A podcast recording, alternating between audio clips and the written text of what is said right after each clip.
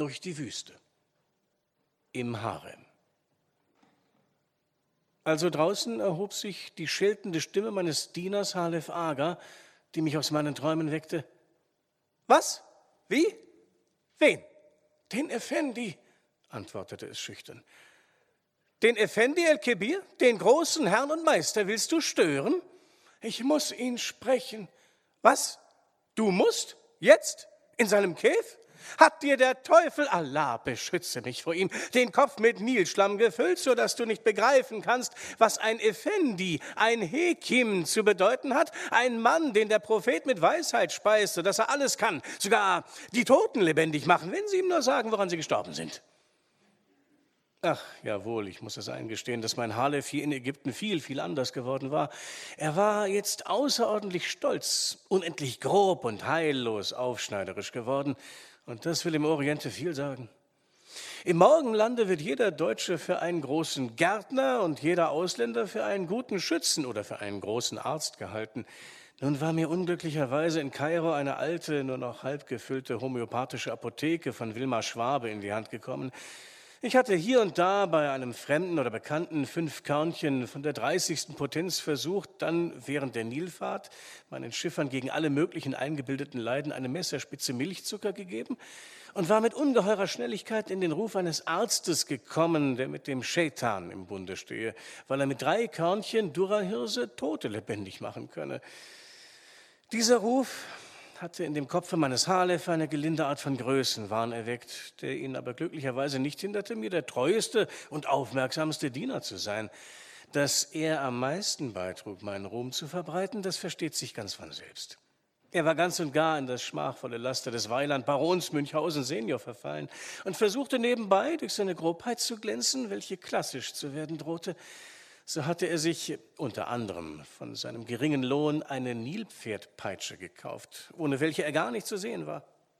Er kannte Ägypten von früher her und behauptete, dass ohne Peitsche da gar nicht auszukommen sei, weil sie größere Wunder tue als Höflichkeit und Geld, von welchem letzteren mir allerdings kein großer Überfluss zur Verfügung stand. Gott erhalte deine Rede, Sidi, hörte ich die bittende Stimme wieder. Aber ich muss deinen Effendi, den großen Arzt aus Frankistan, wirklich sehen und sprechen. Jetzt nicht. Es ist sehr notwendig, sonst hätte ich äh, mich nicht hergetraut und äh, mein Herr mich auch nicht gesandt. Wer ist dein Herr? Es ist der reiche und mächtige Abraham Mamur, dem Allah tausend Jahre schenken möge. Abraham Mamur? Wer ist denn dieser Abraham Mamur und wie hieß sein Vater? Wer war der Vater seines Vaters und der Vater seines Vatervaters? Von wem wurde er geboren und wo leben die, denen er seinen Namen verdankt? Das weiß ich nicht, Sidi, aber er ist ein mächtiger Herr, wie er schon sein Name sagt. Sein Name? Was meinst du? Abraham Mamur. Mamur heißt Vorsteher einer Provinz und ich sage dir, dass er wirklich ein Mamur gewesen ist. Gewesen? Er ist es also nicht mehr. Nein, das dachte ich mir. Niemand kennt ihn. Selbst ich, Halef Aga, der tapfere Freund und Beschützer meines Gebieters, habe noch nie von ihm gehört und noch nie die Spitze seines Tarbusch gesehen. Geh fort, mein Herr hat keine Zeit. So sage mir, Sidi, was ich tun muss, um zu ihm zu kommen. Kennst du nicht das Wort von dem silbernen Schlüssel, der die Stätten der Weisheit erschließt? Ich habe diesen Schlüssel bei mir. So, Schließe auf. Ich horchte gespannt und vernahm das leise Klimpern von Geldstücken. Ein Piaster? Mann, ich sage dir, dass das Loch im Schlosse größer ist als dein Schlüssel. Er passt nicht, denn er ist zu klein. So muss ich ihn vergrößern. Wieder klang es draußen wie kleine Silberstücke. Ich wusste nicht, sollte ich lachen oder mich ärgern. Dieser Halef Aga war ja ein ganz außerordentlich geriebener Portier geworden. Drei Piaster? Gut, so kann man wenigstens fragen, was du bei dem Effendi auszurichten hast. Er soll kommen und seine verzaubernde Medizin mitbringen. Mensch, was fällt dir ein? Für drei Piaster soll ich ihn verleiten, diese Medizin wegzugeben, welche ihm in der ersten Nacht jedes Neumondes von einer weißen Fee gebracht wird. Ist das wahr? Ich, Hatschi Halef Omar Aga, Ben Hatschi Abul Abbas ibn Hatschi Daud al-Gossara, sage es. Ich selbst habe sie gesehen. Und wenn du es nicht glaubst, So wirst du hier diese Kamtschilama, meine Nilpeitsche zu kosten bekommen. Ich glaube es, Sidi. Das ist dein Glück. Ich werde dir noch zwei Piaster geben. Gib sie her. Wer ist denn krank im Hause deines Herrn? Das ist ein Geheimnis, welches nur der Effendi erfahren darf. Nur der Effendi? Schurke, bin ich nicht auch ein Effendi, der die Fee gesehen hat? Hm? Geh nach Hause. Halef Aga lässt sich nicht beleidigen. Verzeihe, Sidi, ich werde es dir sagen. Ich mag es nur nicht wissen. Pack dich von dann. Aber ich bitte dich, pack dich. Soll ich dir noch einen Piaster geben? Ich nehme nicht einen mehr. Sidi, sondern zwei. Oh, Sidi, deine Stirn leuchtet vor Güte. Hier hast du die zwei Piaster. Schön. Wer ist krank? Das Weib meines Herrn. Das Weib deines Herrn? frug Hale verwundert. Welche Frau? Er hat nur diese eine. Und soll Mamur gewesen sein? Er ist so reich, dass er hundert Frauen haben könnte, aber er liebt nur diese. Was fehlt ihr? Niemand weiß es. Aber ihr Leib ist krank und ihre Seele ist noch kränker. Allah Kerim, Gott ist gnädig, aber ich nicht. Ich stehe da mit der Nilpeitsche in der Hand und ich möchte sie dir auf den Rücken geben. Bei dem Barte des Propheten, dein Mund spricht eine solche Weisheit, als wäre dir bei der Kahnfahrt der Verstand in das Wasser gefallen. Weißt du nicht, dass ein Weib gar keine Seele hat und deshalb auch nicht in den Himmel darf? Wie also kann die Seele eines Weibes krank sein oder gar noch mehr krank als ihr Leib? Ich weiß es nicht, aber so wurde mir gesagt, Sidi. Lass mich hinein zu dem Effendi.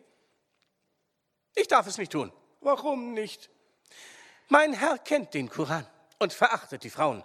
Die schönste Perle der Weiber ist ihm wie der Skorpion im Sande, und seine Hand hat noch nie das Gewand einer Frau berührt. Er darf kein irdisches Weib lieben, sonst würde die Fee nie wiederkommen. Ich musste das Talent Halef Argas von Minute zu Minute mehr anerkennen, fühlte aber trotzdem große Lust, ihn seine eigene Nilpeitsche schmecken zu lassen. Jetzt ertönte die Antwort. Du musst wissen, Sidi, dass er ihr Gewand nicht berühren und ihre Gestalt nicht sehen wird. Er darf nur durch das Gitter mit ihr sprechen. Ich bewundere die Klugheit deiner Worte und die Weisheit deiner Rede, o oh Mann. Merkst du denn nicht, dass er gerade durch das Gitter nicht mit ihr sprechen darf? Warum? weil die Gesundheit, welche der Effendi spenden soll, gar nicht zu dem Weibe käme, sondern am Gitter hängen bleiben würde. Geh fort! Ich darf nicht gehen, denn ich werde hundert Schläge auf die Sohlen bekommen, wenn ich den weisen Effendi nicht bringe. Danke deinem gütigen Herrn, du Sklave eines Ägypters, dass er deine Füße mit Gnade erleuchtet. Ähm, ich will dich nicht um dein Glück betrügen. Salam alaikum. Allah sei bei dir und lasse dir die hundert gut bekommen. So lass dir noch eins sagen, tapferer Aga. Der Herr unseres Hauses hat mehr Beutel in seiner Schatzkammer, als du jemals zählen kannst. Er hat mir befohlen, dass äh, du auch mitkommen sollst. Und äh, du wirst ein Backschisch erhalten, ein Geschenk, wie es selbst der Khedive von Ägypten nicht reicher geben würde.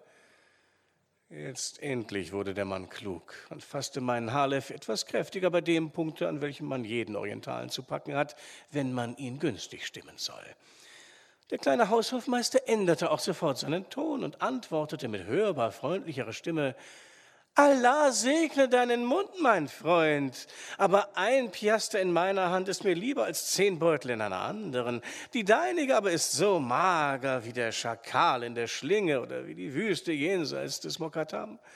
Lass den Rat deines Herzens nicht zögern, mein Bruder. Dein Bruder? Mensch, Bedenke, dass du ein Sklave bist, während ich als freier Mann meinen Effendi begleite und beschütze.